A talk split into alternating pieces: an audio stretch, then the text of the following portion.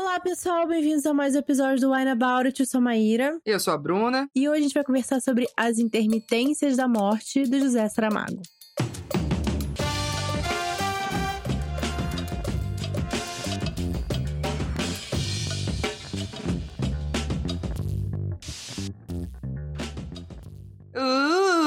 Como estamos chique! Estamos lendo Nobel aqui, galera. Aqui a gente trabalha com leitura de Nobel. Pois é, Nobel. fica falando aqui que o nosso conteúdo não é alta literatura, altíssima. Ah, precisamos pegar esse, esse meu e fazer o o efeitozinho pronto para poder colocar aqui quando a gente falar Isso, alguma coisa. Exatamente. Salva aí, Digão, esse efeitozinho para botar aqui ao longo do ano.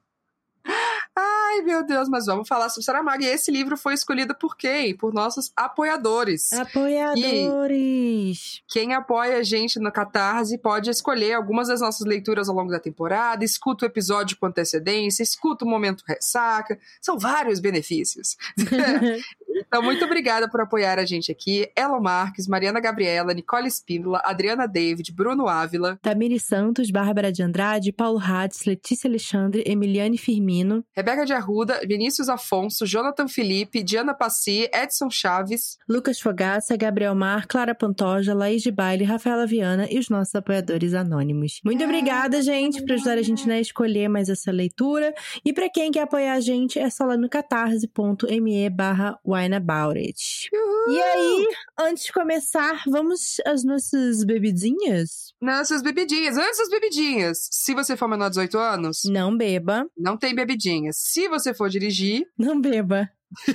Mas, se você for maior de 18 anos, ou maior de 30, como Maíra, e quase eu também, oh. e não for dirigir, tiver imunizado, bonitinho, em casa, beba, beba com moderação. moderação. Bom, vai lá, você vai primeiro. O que, é que, você vai beber? Não, eu gostaria de dizer que em homenagem ao nosso uh! ao nosso escritor, eu peguei um vinho português. Olha só! Qual é? Vinho português. Que não, não fazia parte dos, dos vinhos que eu comprei pro wine. mas peguei aqui, que é um vinho verde, se chama Conde de Barcelos. É um vinho branco, né? E ele é um vinho fino branco seco. Então, ah. nunca tomei esse aqui. Ele tem o selo de garantia de vinho verde. Sim, todos têm que ter, que senão é furada. Isso. E no, vou experimentar aqui esse vinho branco. E está bem geladinho, porque a ideia é que hoje tivesse meio, meio calor, né? Eu queria que vocês. E não tá calor, não, porra? Não, tá ameno. Tá Amiga, não, hoje. pelo amor de Deus, tá lá 31 graus ainda agora. Nada. Já passou, Meu já Meu Deus do céu, não. Esse eu tô suando. Todo. Não, eu tô, tô, de calça de, de moletom. Eu tô quase tirando minha calça aqui. Eu tava com calça de pijama também aqui. Eu falei assim, eu tô quase ficando sem calça aqui. Porque olha. Não, eu, eu tô indo bem suave. Hoje, hoje, na real, a minha meta é o seguinte: eu botei uma taça bem servida. E a minha ideia é que esta taça dure os dois episódios que a gente for Dois gravar. episódios, uma taça. Ok. Bruna, Bruna, Bruna Finanças aqui com vinho. É, sabendo economizar e poupar as coisas. Então, eu tô tomando o. Eu tô tomando o Grifone, que eu já tinha tomado ah, em outro tá. episódio. Tá. Tem que terminar uhum. a garrafa, tinha o um resto ainda. Falei, vamos lá. E eu gostei dele, né? Então eu falei, ah, vou tomar um que eu já conheço aqui, que eu sei que é gostosinho. Também tá bem geladinho. E aí vamos ver é se eu consigo essa proeza de fazer esta taça durar. eu acho que não. Impressionado, impressionado. Mas é porque eu estou meio enferma. Hum. Então eu tenho que respeitar meus limites, né? Porque senão daqui a hum. pouco eu falei, intervalo, peraí que eu vou no banheiro.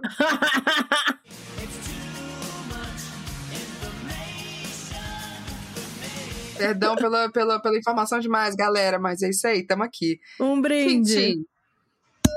Bom, Vamos falar sobre Vamos intermitências da morte, né? É, pra quem não sabe, o Saramago, ele é autor português. Tem gente que acha que ele é brasileiro, tá? Ele é português. É, verdade. É, ele é As pessoas um... esquecem que existe português fora do Brasil. e ele é Nobel em literatura. Ele tem muito prestígio aqui no Brasil, né? Por isso que eu falei, acho que muita gente acha que ele é brasileiro por causa disso, porque se lê muito Saramago no Brasil, né? Ele escreve uhum. em português, no caso. E ele teve uma dessas obras, inclusive, adaptadas pelo Fernando Meirelles, que foi o ensaio uhum. sobre a cegueira. Né? Não sei se chegou a assistir esse filme. Cara, eu tenho a impressão que eu assisti, eu não sei se eu assisti inteiro, mas assim, todo mundo já deve ter ouvido falar sobre o ensaio sobre a cegueira, né? uhum. né? É muito, é, realmente é muito conhecido. Acho que minha mãe já leu alguns livros do Saramago, inclusive é. o ensaio sobre a cegueira. Então, acho que, na verdade, eu já tinha visto livros do Saramago, assim, em casa, mas nunca dei muita trela, não. mas vamos para a sinopsezinha, um resumo do que, que fala o livro. A partir da meia-noite de um dia como qualquer outro, todas as pessoas de um país deixam de morrer. O que a princípio parece ser uma bênção divina vai se mostrando cada vez mais complicada, conforme várias instituições passam a se tornar irrelevantes. É, né? A primeira coisa que a gente pensa assim, bom, galera deixou de morrer. E a indústria funerária? E os caixão? e o cemitério? E os legistas? E os coveiros? Tudo que é diretamente ligado à morte, né? Os floristas é. que fazem coroa de flor e tal, e os negócios. Então, tem vários mercados, né, ligados à morte. Infelizmente, esse ano, muita gente, nos últimos anos, muita gente acabou aprendendo mais sobre isso, né? Esse livro é meio bad de ler. É, nessa época, porque você fica assim, nossa. É, é o contrário, na verdade, né? É, o, é o oposto que tá rolando, né? Então, assim, porra, que, Queria, né, que tiver aqui se fosse um problema agora, porque nos últimos dois anos tá, foi meio que o contrário, foi meio foda. Sim. Tá sendo ainda, no caso, né? Mas ok. Antes de, de falar sobre o tema, a temática do livro, que eu acho que tem muitos desdobramentos, é, eu acho interessante para quem nunca leu Saramago, entender que ler Saramago é uma experiência Sim, em si. Isso é verdade. E aí eu queria saber, essa foi sua primeira vez lendo Saramago uhum. ou você já tinha lido? Tá. Não, primeira vez lendo Saramago, eu já sabia que Saramago tem, né, uma escrita diferente, uma e quando eu falo de escrita não é só tipo, ah, o, o estilo de escrita, o criativo, a estrutura de escrever dele é diferente, né? Uhum. Ele não gosta muito de ponto final, homem, ele não gosta de parágrafo. Então você abre um livro assim de Saramago é, é texto, chapado assim, é um blocão de texto de uma vez. Uhum. Isso que eu uhum. li no no e-book, né? Eu li no celular, uhum. no computador e tal. Então, mas eu dava para reparar isso. Então tinha falas não são separadas do texto descritivo. Então tem toda essa coisa, essa estrutura que muita gente estranha.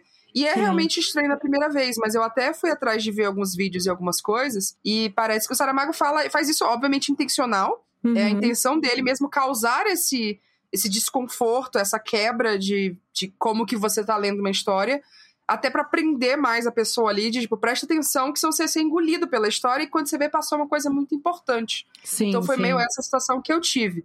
Foi um pouquinho incômoda? Foi um pouquinho incômoda. Além de que, me corrija se eu estiver errada, o livro tava em português de Portugal? Sim. Tava, né? Ah, tá. uhum. tá. Só pra saber. Porque eu fiquei assim, pera, isso aqui é português. Mas aqui tem horas. É que é engraçado, né? É muito próximo de português do Brasil. E uhum. aí tem horas que eu fiquei, ah, não! Foi traduzido né? Foi traduzido, foi da português brasileiro. E aí tem horas que não. É, coisas, rapariga, usando tu. Eu falei, ah, olha! Então foi curioso também pensar que, tipo, às vezes a gente não procura muitos autores portugueses ou de outros países que falam português mas, gente, é a coisa mais fácil do mundo do que a gente sair para ler sim, inglês, sim. espanhol, alemão, mandarim, japonês, o, coreano. O português de Portugal, ele é, tem um estranhamento muito maior, na minha impressão, é, na fala do que na escrita. É, uma, é o sotaque mais, você diz, né? É, não, é a forma como eles falam, né? Uhum. A, a, pronúncia, a estruturação, às vezes, de como eles falam as coisas. Obviamente tem alguns termos que pra gente é diferente. Sim. Então, é, é, é mais é mais difícil, às vezes, de entender o, uhum. ouvindo do que você lendo, né? Então, isso é, é interessante também da, de ler é, é, autores eu nunca portugueses. Tive, não, nunca não, mas sei lá, em 2014, 13, eu. 14 eu trabalhei na empresa que era internacional e tal, e aí meu chefe era português, porque eles fizeram uma divisão hum. que era Brasil-Portugal. Então, meu chefe era português. Na entrevista de emprego, já ele tava falando, e eu ficava assim, super atenta de meu Deus do céu, eu tenho que prestar atenção. Ele falou: não, tudo bem, eu sei que, que muita gente do Brasil não consegue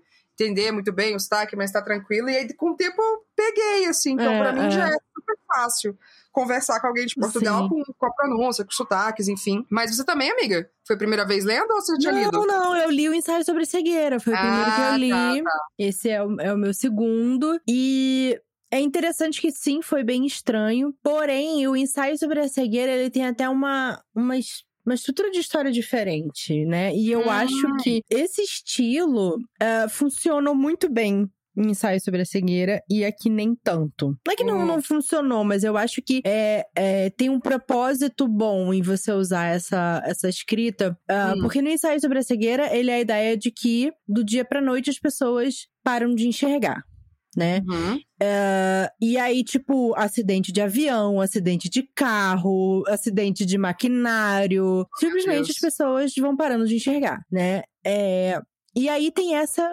mulher que enxerga. Ah, só uma ficou enxergando. Isso. E aí ela é, essas pessoas vão sendo levadas para lugares assim, né? Então, uhum. tipo, eles são enfiados tipo que antes era um manicômio e agora é meio que o lugar da quarentena dessas pessoas que é como se fosse considerado, sei lá, uma doença que vai passar, uhum. né? Enquanto uhum. eles não acham a cura disso. E aí dentro desse lugar começa a se estruturar meio que uma sociedade, né? Entendi. Então, é sufocante. E essa escrita, para essa situação, é, funciona muito bem. Porque hum. você não hum. consegue escapar dela. Você não Entendi. tem um respiro nela, né? Então, é, quando você é tá isso. descrevendo essa situação, funciona muito bem. Porque você fica Nossa.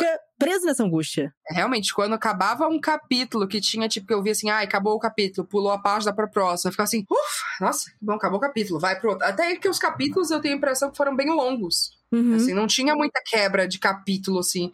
Então você dá para ver mesmo a diferença que faz quando você não tem os respiros de pulou uma linha, de um Isso. travessão para ter uma fala, de é. coisas do tipo. Nossa, é verdade. Então nesse aspecto. É, eu acho que aqui ele ele dá outro ritmo para a história, esse, esse, tipo de organização da escrita, mas mas eu pensei que ela poderia ter sido escrita no formato tradicional, digamos assim, né, com toda a sim, organizaçãozinha sim. normal. Eu não acho que ia prejudicar, não acho que ia deixar de ter alguma coisa não. Sim, eu sim. acho que. Porque é, é, outro tipo de história, né? Por isso que eu falo assim, eu acho que pro ensaio sobre a cegueira, que é uma história muito sufocante, dramática, uhum. pesada, é, você amarrar o leitor e não deixar ele fugir, assim como o personagem tá presa nessa situação, é uhum. é muito legal, sabe? Uhum. Pra que eu não senti tanto esse propósito, sabe? É, poderia ter sido de qualquer jeito escrito, né? Uhum, não, não, é. não, agrega mais a história o fato de, de, dessa escrita, né? Porém, é a escrita do Saramago, então. Justo é. Né? Ai, não é pra escrever assim, não, deixa eu escrever é, quando ele quiser. É, é, não, não dá de literatura, cara, é gente. É o estilo dele, né? Exato. E também porque essa história, para mim, é complicado falar, ah, isso não é uma história, né? Não, não é isso. Mas eu sinto que ele é mais um estudo filosófico sobre a morte. É, eu achei muito interessante, né? Desde a ideia de ler esse livro aí comecei a ler, aí eu comecei, fiquei lendo e tal. E aí eu achei interessante que, assim, em algumas partes eu achei que era muito. Se você sentar né, e conversar sobre a morte, sempre vai ter aspectos práticos. Então, por exemplo, isso de, ó, ninguém mais morre. Então, essa coisa de, ó, indústria tal, indústria tal, vai acontecer isso. E aí, o que vai acontecer com, tipo, casas de repouso, lar para idosos, é, seguro de saúde, seguro de vida, não sei o quê. Tem todo esse lado, uhum. assim são coisas que eu acho que eu iria pensar assim, putz, né, tem isso daqui, só que, que tem uma, né, toda uma filosofia, todo um... O que, que é a morte, né? E como que a sim, morte define sim. as coisas da sociedade. E aí eu fiquei, ah, eu quero muito ver o que, que Maíra vai achar, porque você é uma pessoa fascinada por morte. Será que ela tá achando sobre todos esses esses pontos que são abertos de discussão sobre sim, morte, como sim. que a morte faz parte de cada pessoa individualmente, de como sociedade, seja do ponto de vista prático até filosófico, né? Ele sim. literalmente coloca filósofos na história debatendo sobre e aí? E agora que a gente não morre?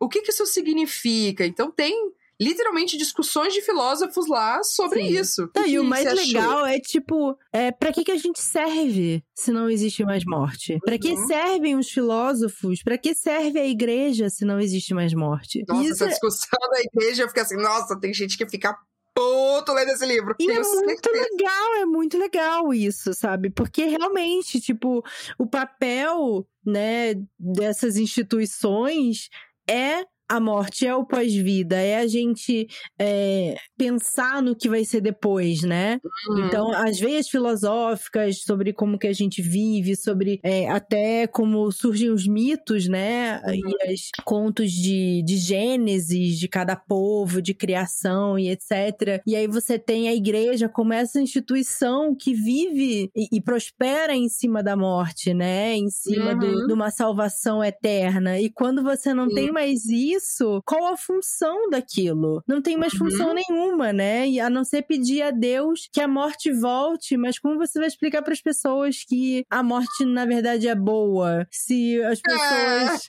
é, é, vem aquilo como uma benção, tipo, caramba, aquela meu pai não vai mais morrer, meu parente não vai mais morrer, né? Então, porque mostra também, eu acho que o maior medo realmente da vida é que a gente morra, né? Então a gente vive é, tentando adiar isso, né? A gente vive uhum. tentando afastar e colocar o máximo para depois e é, e tudo se baseia nisso, né? Quando a gente pensa até não é só, ah, eu quero adiar a morte o máximo possível, mas é pensar também assim, bom, é a única certeza que a gente tem. Sim. Então, vou vou aproveitar, eu tenho que aproveitar o meu tempo com as pessoas que eu amo, eu tenho que aproveitar isso aqui. É, e aí, assim, ai, né, evitar a morte, eu tenho que comer bem, eu tenho que fazer exercício, eu tenho que cuidar da minha cabeça, eu tenho que fazer várias coisas, porque em algum momento isso vai acontecer. Isso quer deixar minhas finanças organizadas, eu tenho que pensar no que, que eu vou deixar para as pessoas. Quando a gente para pra pensar, muito, uma grande parte da nossa vida gira em torno da morte. Uhum. Se não tem esse marco na nossa vida, que marca um pós-vida ou um outro momento, ou o que for, que cada pessoa acredita e vai, e aí, em que momento a sua vida termina? ou em que momento ela muda, ou vai chegar nesse estágio. Eu fiquei pensando nisso, ah, as pessoas deixam de morrer, mas elas ficam super saudáveis, elas ficam, tipo, ah, de boa tal. Mas várias pessoas que estão, tipo, como ele fala, moribundas, é. É, ficam assim, né? A pessoa não consegue fazer nada, a pessoa não consegue falar, a pessoa não consegue se mexer. Ela só fica em um estado, ela só fica em um estado permanente de muito, sim. muito doente. E sim, aí eu fico, sim. nossa, cara, mas sei lá, gente que tá, sei com dor, sabe? Gente que, que tá num estado de tipo de dor. É, e não consegue morrer, e a pessoa fica lá se enchendo de morfina, é o jeito. Aí Sim. nunca mais ela pode parar de tomar morfina porque ela não vai morrer. Então tem É, muitas... sofre um acidente, ou já tá, tipo, muito idoso e não consegue mais fazer nada, né? Uhum. Então, é, é, muito interessante mesmo, assim. E a hora que você vê as, as organizações desmoronando, uhum. porque ou coisas não existem e outras coisas ficam sobrecarregadas porque parou de ter morte, então os hospitais uhum. vão ficando lotados, os é, as casas de acolhimento das pessoas idosas vão ficando lotadas, porque cada vez mais, em vez de morrer, as pessoas vão para esses lugares. Então, é muito interessante, assim, ver também de como a, a nossa sociedade também é muito estruturada em cima da morte, né? E com a certeza que a gente vai morrer. Exato. E é até interessante quando você vê que, tipo, coisas vão se acabando, tem coisas que vão surgindo também. E, novas dinâmicas. Que, por exemplo, você pega essa ah, famílias que colocam, né, um, um, avô, um tio, um pai, uma mãe, um, uma pessoa idosa da família numa casa de repouso porque tá super doente, precisa de cuidado sempre precisa de ajuda para tomar banho, precisa de ajuda para comer, precisa de ajuda para ir no banheiro, de tudo, precisa de uma assistência 24 horas, é, às vezes começa a mandar para casa. E aí a uhum. família tem que cuidar dessas pessoas. E aí começa a mexer totalmente com o relacionamento e as dinâmicas. Porque essa família, tipo, porra, mas eu tava me preparando para essa pessoa morrer nos próximos anos, sabe? Pra, para passar esse momento. E aí ela voltou aqui para dentro de casa. E aí, como que eu vou lidar com isso e como que eu vou fazer? Vira um caos. Vira sim, absolutamente sim. um caos, né? Eu acho legal quando ele fala assim, né? Que essa, essa coisa do grande sonho, né? De, de nunca mais morrer, mas isso acaba realmente virando um grande caos. E seria um grande inferno fazer sim, isso. Exatamente. Porque, né? Então, eu gostei. Tem coisas. Não, não é spoiler, porque é bem no começo do livro. Então, toda a coisa da máfia que se instala. Da máfia, gente, muito máfia bom. Com PH. É. A máfia que se instala, eu falei. Ah. Mas sabe o que é engraçado? No comecinho do livro, quando isso aconteceu, ah, pronto, deu meia-noite ninguém mais morreu. Aí eu fiquei, tá, mas não é só nesse país, não é só cruzar a fronteira que a galera morre. E aí deu, deu 10 páginas e falou: ah, fizeram isso. Eu falei, ah, viu? Gente, é só passar a fronteira. Mas pô. pior que eu não achei que era só naquele país, eu achei que era no mundo é, inteiro. Não. No começo eu pensei isso, eu achei que ó, é. o grande negócio é ser o mundo inteiro. Só que aí eu, eu pensei, mas se for só nesse lugar, se eles né, forem para outro país, vamos experimentar, é só aqui. Vamos sair do país para ver se é.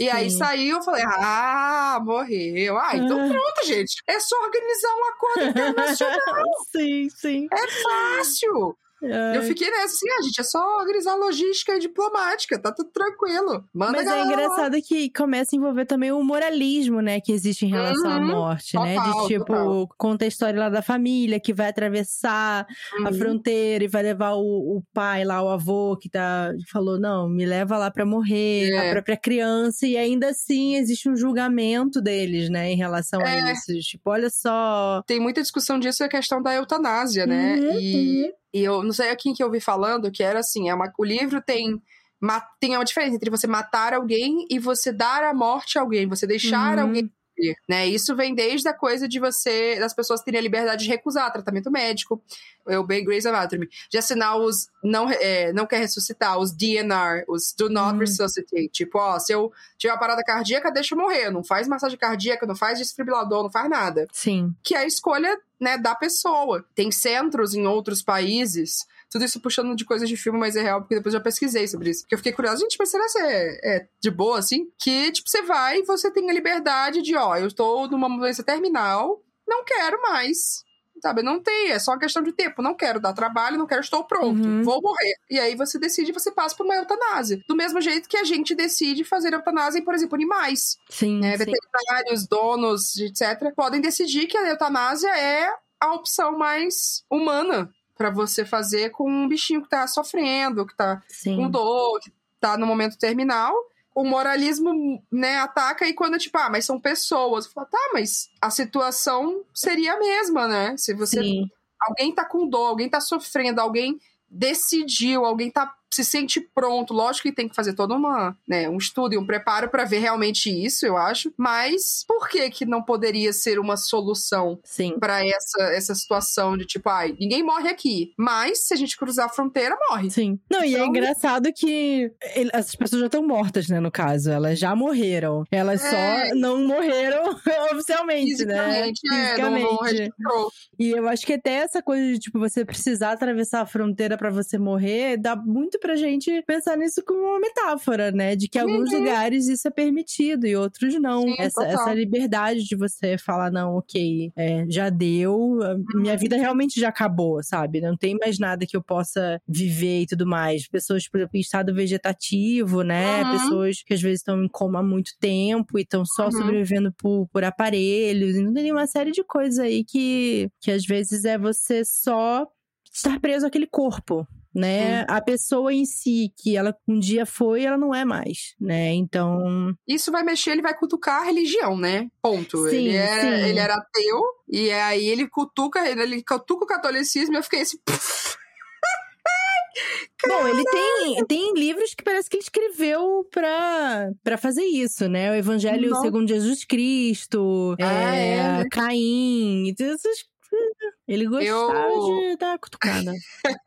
Nossa, ele dá uma cutucada logo no começo, assim. Acho que é um cardeal e o primeiro-ministro desse país conversando. E aí eu fiquei, caralho, a igreja suou, velho. Igreja, de... a instituição igreja ficou nervosa. Fica aqui, ó, amado vamos trabalhar junto aqui, viu? Porque senão fodeu. Eu falei assim, olha! É interessante pensar nisso, né? Como a, a, a morte está dentro da nossa sociedade como sociedade, como organização social, política, etc, etc. E obviamente que, né, a gente sabe que, apesar de dizer que o Estado é laico, a maioria dos estados não é laico, não são Sim. laicos. Então tem uma implicação, sabe? O Brasil, como um país majoritariamente católico cristão, ele tem muitas coisas que são associadas a isso, né? A estrutura é, da sociedade está organizada nos valores católicos, cristãos, sim, enfim. Sim, sim, exato. Então, até toda essa coisa da morte, sabe? Não, no Brasil, você não pode escolher, ah, não, quero ir para uma instituiçãozinha aqui bonitinha e tô preparado para morrer e pronto, vou fazer eutanásia. Você não pode fazer isso. Não é uma liberdade que você tem. Não só isso, assim, mas várias decisões na vida estão moldadas por esses valores. E aí também várias outras religiões, não só cristianismo, enfim, mas muitas coisas, como você falou, gira em torno da morte, né? Do que que é depois, do que que o que que você vai ter depois, quem que você vai ser, para onde você vai, sim, o que isso significa para as pessoas que ficam aqui. Sim. Eu tô trabalhando no livro e aí eu tava justamente numa parte que tem a morte de uma personagem personagem. E aí fala sobre todo o processo dela de como que é, né? Ah, pronto, morreu aqui nesse mundo. Os próximos dias vão ser dedicados a o que vai acontecer né, o processo dela para ir oficialmente para o outro mundo. E é uma deles é, é um dia inteiro onde essa pessoa vai encontrar todas as criaturas a quem ela já fez mal na Terra, uhum. nessa nossa Terra. E ela fala assim: ah, porque isso é o nosso. É um dia, né? A gente são quatro dias, se eu não me engano. Mas esse tempo para essa pessoa que morreu pode durar uma eternidade. Uhum. Pode ser uma hora, pode durar uma eternidade, pode ser para sempre, e ela nunca vai passar pro quarto dia, porque ela precisa passar ali. Mas nós aqui vamos lidar com a morte dela dessa forma. Vamos ter nesse dia, esse momento em que a gente vai tentar ajudar ela a fazer essa redenção, eu acho que uhum. eles falam. é reparação. É reparação. Então aí eu fiquei, nossa, todo o processo, né? O processo de luto, o processo Sim. de cerimônias, rituais e tudo, tem muita coisa conectada. Então, é inimaginável, assim, o quanto que seria um caos se algo nessa linha da estrutura da vida que a gente tem mudasse. Sim. Se alguma sim. coisa ali se quebrasse no meio. Eu achei é bem porque eu acho que é, é, muitas religiões, né, se baseiam em você, em vida, uhum. já pagar o que você vai receber na sua vida eterna, uhum. né? Então é como se essa aqui fosse a sua preparação. Então uhum. você já tem que, tipo, se pagar as prestações. Você tem que ir na igreja, você tem que fazer isso, você tem que seguir os mandamentos. É, e aí. do baú. Exato, é. Se chama dízimo, inclusive, né? Ai, socorro. Uh, parte dessa, desses pagamentos, né? Então, você aqui já ter que é, viver em prol da sua vida eterna, que vai ser a sua vida uhum. verdadeira, né? E você não pode ir contra nada disso, do, dessas leis, dessas regras que foram escritas há mais de dois mil anos uhum. e ninguém fez nenhuma revisão sobre isso. Uhum. É, é muito doido, né? Você, uhum. tipo, ah, nada disso importa. Só importa o que vai realmente é, ser depois, que daí o depois vai ser bom. A não ser que você não siga essa regra, não siga essa regra. Só que quando você tira o depois, então uhum. de que que vale você seguir essas regras aqui? É, não vale é de nada. Aí abala toda a estrutura da religião. Exato. Porque não. É, é, tipo, é como se essa vida aqui fosse só em prol da recompensa que você vai ter depois. Uhum. Né? Isso Mas é muito você doido. Chega depois. Exato, é muito doido, assim. Então. Uh... Você teve um bug, amiga, enquanto você tava lendo? Em que sentido? Não, tipo assim, nossa! E o que que é então depois? Assim, aí você começou a parou e pensou no que que seria uma pós-vida, um, um, momento vida eterna ou não, que for. eu acho que eu não fiquei pensando nisso porque o próprio livro ele não ele não pensa nisso, né? O livro eu acho que ele que ele é mais sobre tipo, tá, e o que acontece quando isso deixa, isso tá fora de questão, né? Uhum. Então eu acho que eu me diverti muito, porque ele é muito sarcástico, eu acho que isso é legal é de falar também. Sarcástico. Ele Nossa. é muito sarcástico e muito irônico, assim, ele é muito bem humorado, né? Na hora uhum. que ele vai apontando as coisas e tal. Então eu dava às vezes risada, assim, tem uma coisa que eu marquei aqui, deixa eu ver. Eu até esqueci de marcar mais coisas porque eu tava meio longe do meu negócio de grudar. Deixa eu ver é... se eu marquei. É, aqui, ó. É exatamente, inclusive, o que eu tava falando aqui agora. É... Sendo assim, interveio o filósofo da ala otimista. Por que vos hum. assusta tanto que a morte tenha acabado? Não sabemos se acabou, sabemos apenas que deixou de matar, não é o mesmo. De acordo, hum. mas uma vez que essa dúvida não está resolvida, mantenho a pergunta: por que, se os seres humanos não morressem, tudo passaria a ser permitido? Tanto como não permitir nada. E houve um novo silêncio. É... então, eu achei isso muito interessante, de tipo, exato, sabe? Se você não tá preocupado Uhum. Como as, as, consequências do que você faz agora, que elas só valem não por agora, elas valem só pro depois. Uhum. Então, você vai, tipo, se você sabe que não tem depois, então foda-se, vou fazer tudo que eu quiser aqui agora. né?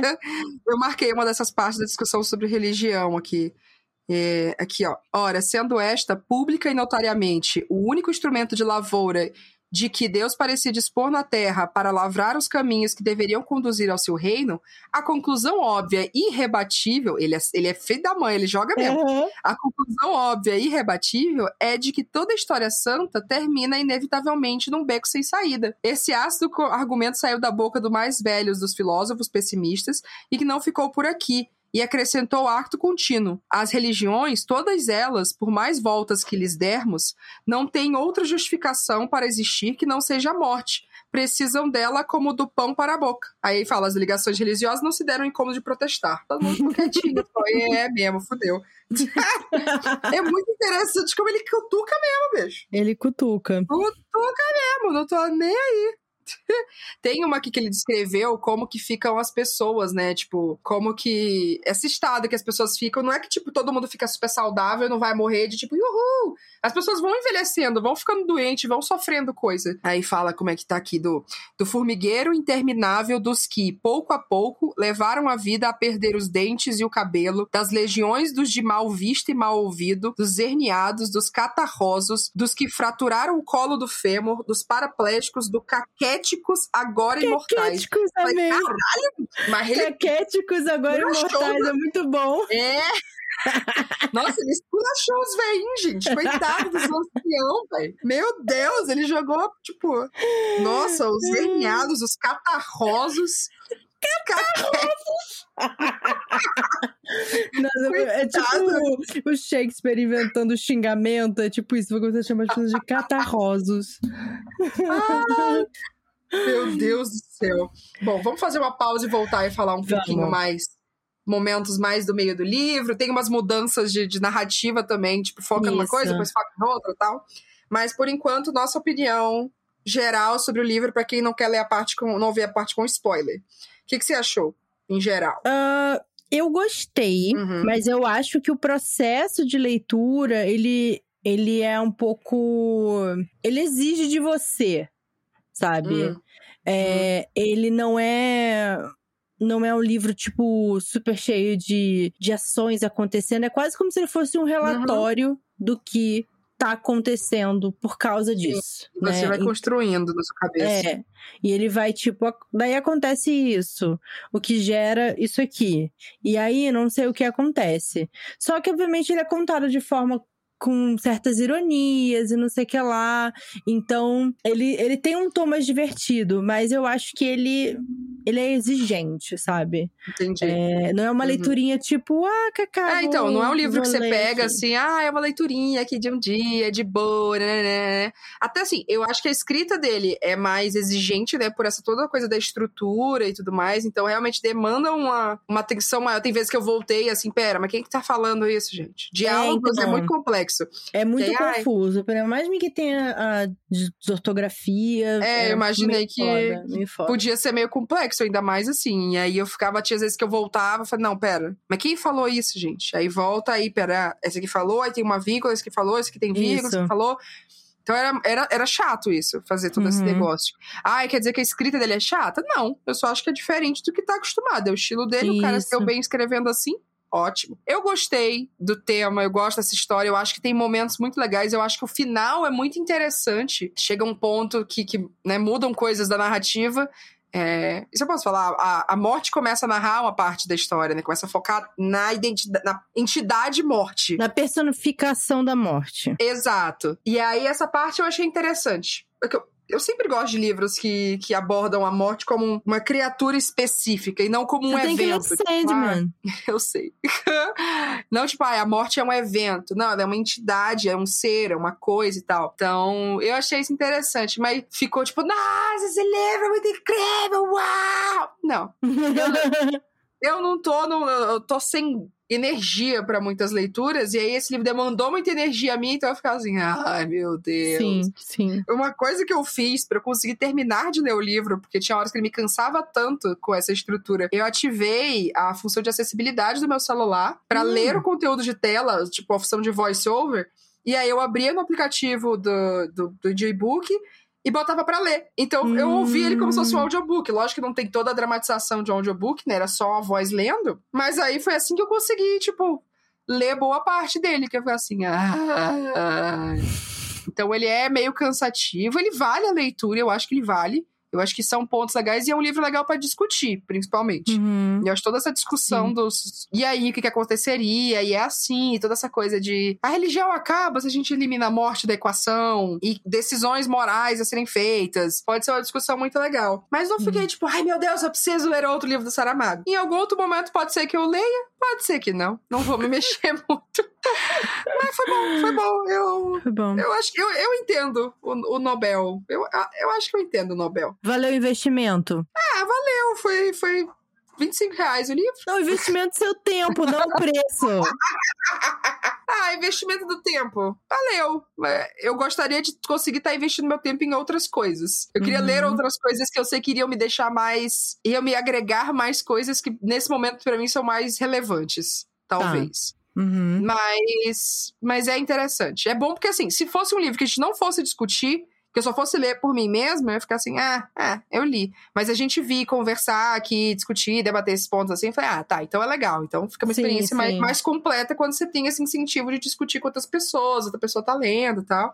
Então Sim. valeu nesse contexto. Pra mim, valeu nesse contexto. Então, então é isso, vamos fazer uma pausa então. E aí a gente continua falando Yes. mais um pouquinho da história.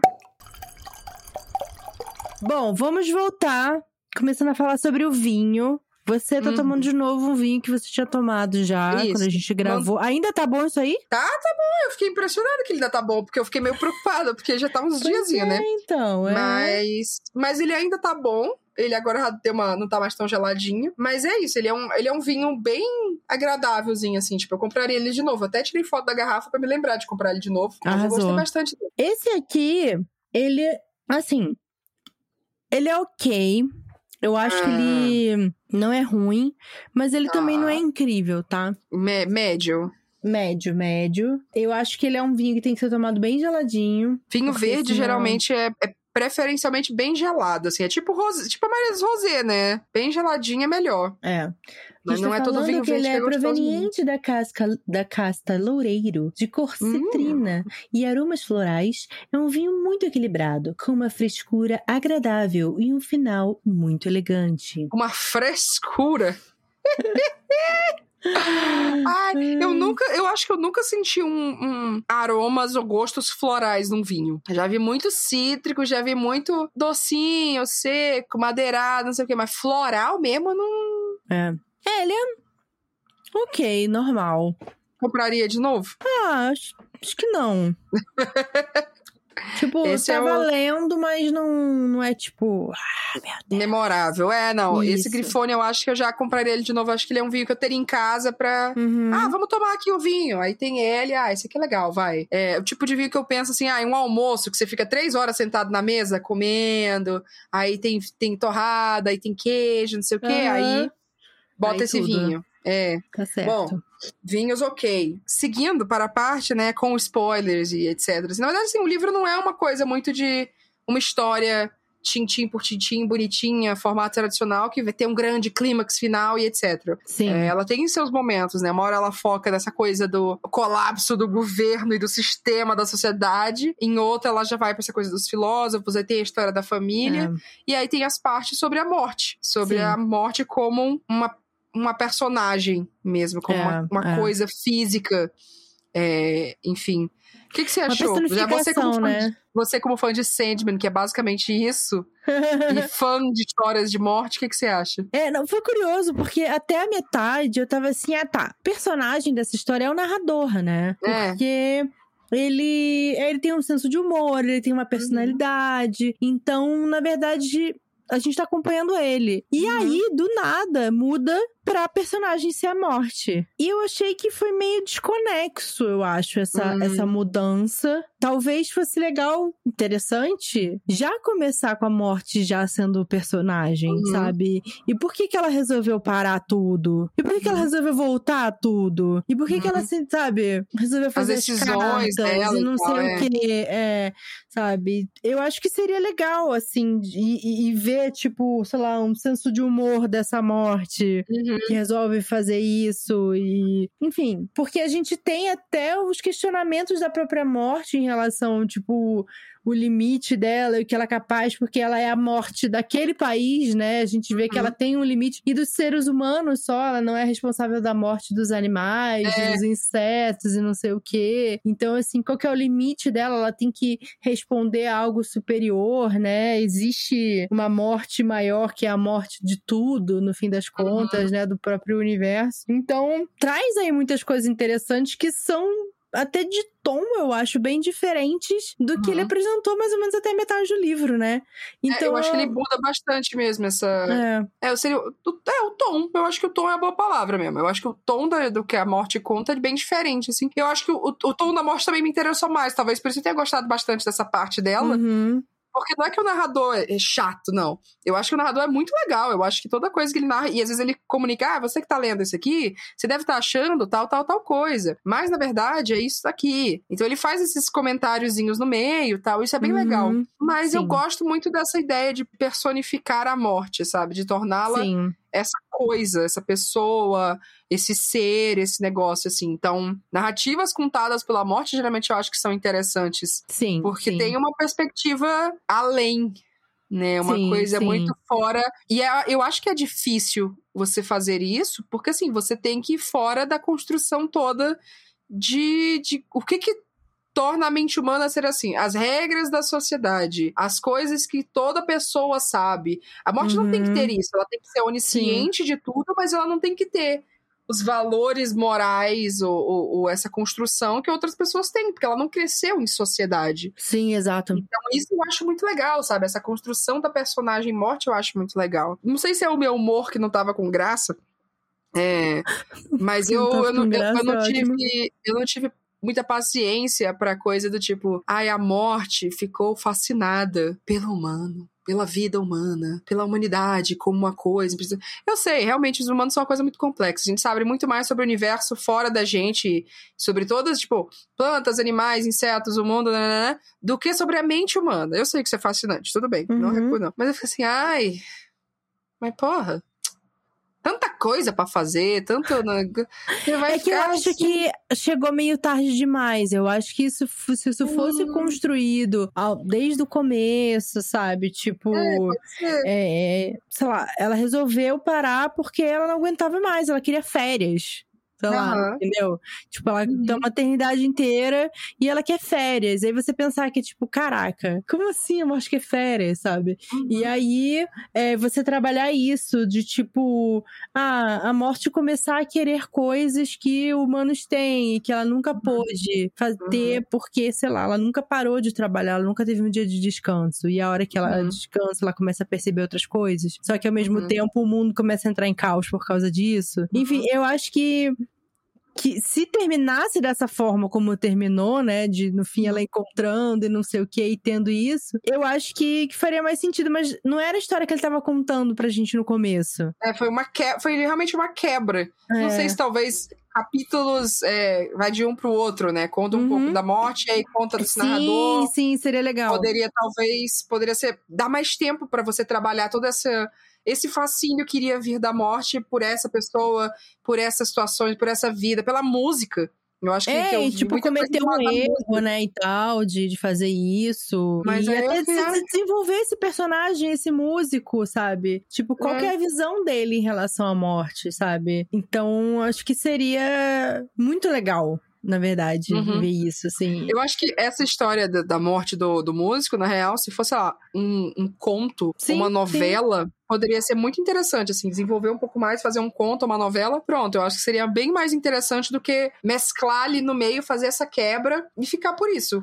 No final, a É, gente porque só sabe do, da do morte. nada, assim, depois da metade, ah, foda-se tudo isso que eu, tipo, fiquei falando aqui e explorando e pensando e filosofando. Agora a Uhum. morte, tipo, vê que ela cometeu um erro. É meio que com- quase que mudasse a premissa da história. Agora a premissa da história não é mais, tipo, a morte parou de trabalhar por acho que é, é seis meses, né? É o que aconteceu com o mundo por causa disso, ou com a- aquele país por causa disso. Uhum. Agora a premissa é a morte cometeu um erro, ela deixou de matar uma pessoa que ela tinha que matar e Uhum. ela não consegue mais fazer isso e ela começa a interessar por essa pessoa e ficar fascinada por ela. São duas histórias diferentes, né? São duas então coisas eu bem acho diferentes. que isso que ficou meio aleatório quase assim pra mim. Uhum. Então, eu acho que se tivesse sido entrelaçada essa história do mundo que a gente tá vendo no começo, e eu acho que a gente ficaria mais investido até, talvez. É, eu acho que sim, sabe? Não é que as partes não são interessantes por si só, são. Mas é isso, se fosse essa coisa do mundo separada, e aí tem a coisa da morte em histórias diferentes, ia ser muito mais legal do que combinar as duas num livro só. Uhum. Eu acho que essa quebra também, eu acho que, que deu uma cansada também. Tipo, é, mas eu tava. Agora que eu tava aqui no embalo das coisas de. Passa pro filósofo, passa pro ministro, passa pra máfia, passa pra, pra tipo, olha, vamos misturar aqui vários ministérios, porque afinal eles são a mesma coisa. Eu falei, ah, político desgraçado. Nessa, toda essa coisa de como que o governo esconde, monta as coisas e faz tudo acontecer, e tipo, a visão de como que é a pessoa, né? É uma pessoa que tá na situação de poder, né? Essa é a pessoa, o primeiro-ministro, a rainha, o rei, é, ministros em geral, etc., pessoas do governo nessa situação, e a pessoa no dia a dia. Eu acho que mostrar essa, essa variação de como que a posição do poder está lidando com isso e o que, que a população está vendo uhum. é uma coisa interessante. Como que as coisas acontecem, são noticiadas, e aí o que, que isso reflete na estrutura governamental e como que isso reflete para as pessoas no dia a dia, a coisa da percepção. Sim. Eu acho que isso é muito legal. E aí, quando vai engatando, vai engatando, vai engatando, aí muda pra morte. Tá, ok, é legal, mas, mas, mas não, não foi. Não, não foi. É. Ai, nossa. Não deu esse impacto assim que eu acho que era a ideia, sabe? De. Sim. Viu, você viu tudo isso, agora vamos ver a morte. Sim. Então, queria uma novelinha da morte nesse coisa. Aí eu teria, teria humor pra, pra essa historinha. Ai, não fala que eu já fiquei cheia de ideia.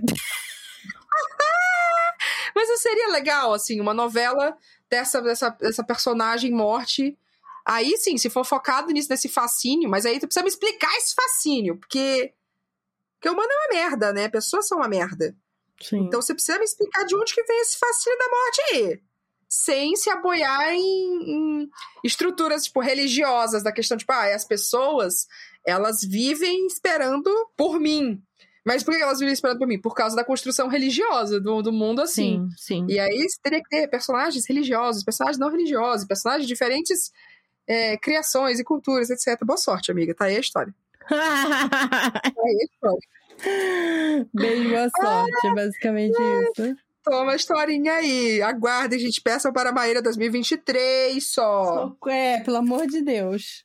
23, 22 tá ocupado. Isso.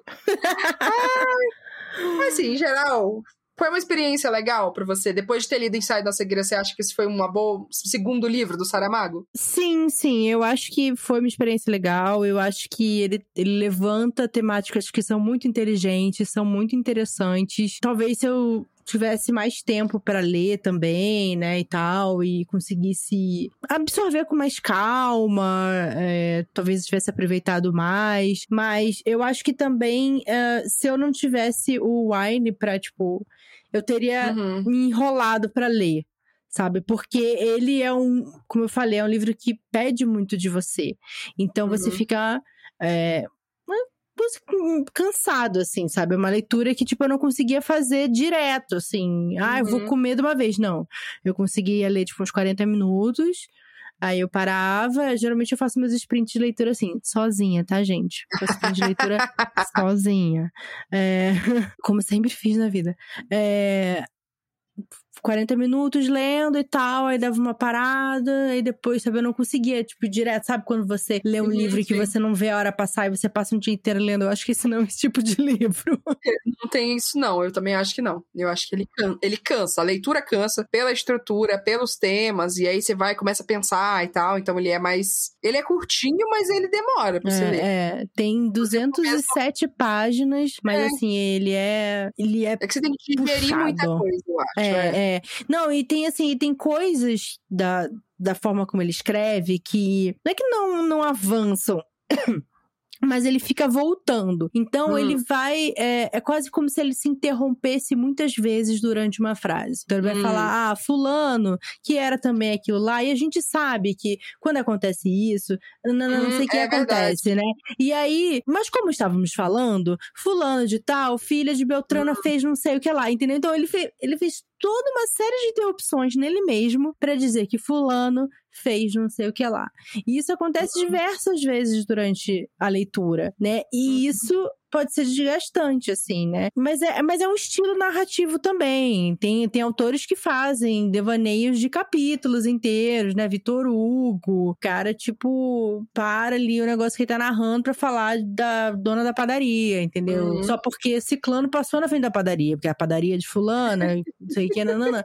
Então, assim, é um estilo narrativo que também tem uma personalidade. Porque uhum. quando a gente tá conversando com alguém que tá contando uma história, isso é muito comum isso, de é. acontecer você, né? Você fala, tipo, não, e aí encontrei com fulana. Nossa, mas daí fulana, te contar uma história de fulana, né?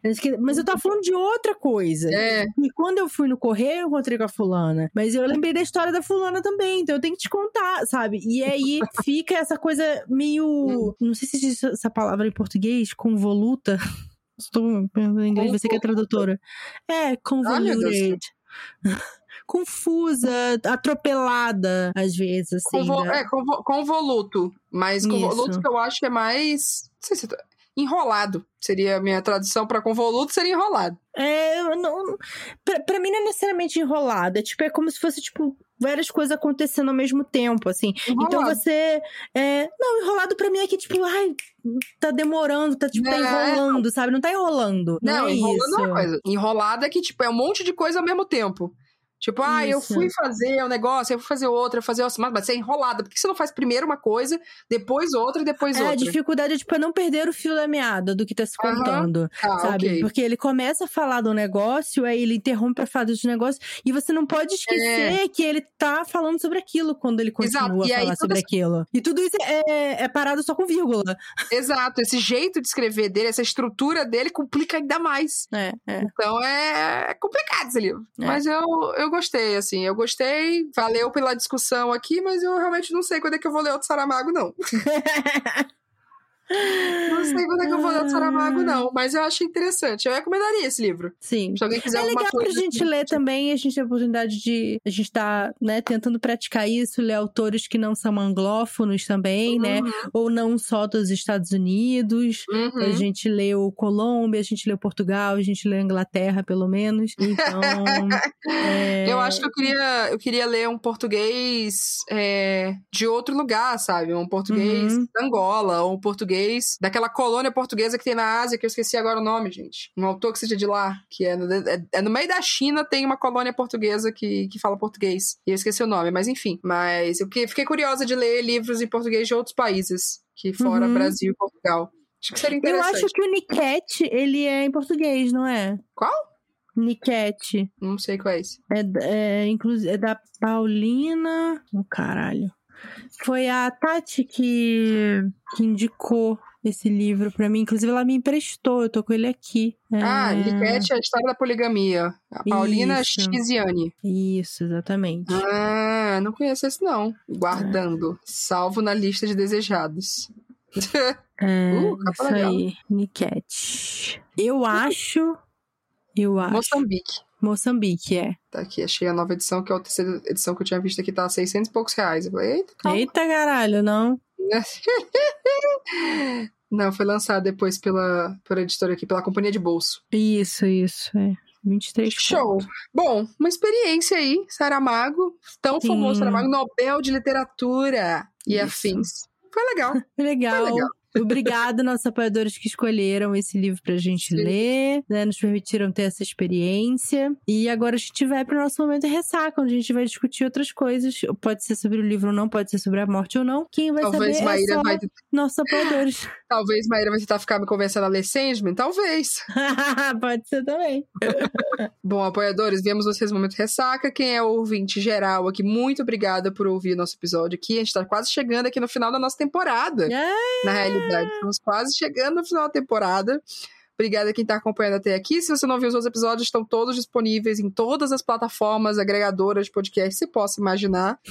Vemos vocês no próximo. Até sexta que vem. Tchim, tchim. Até, tchau, tchau.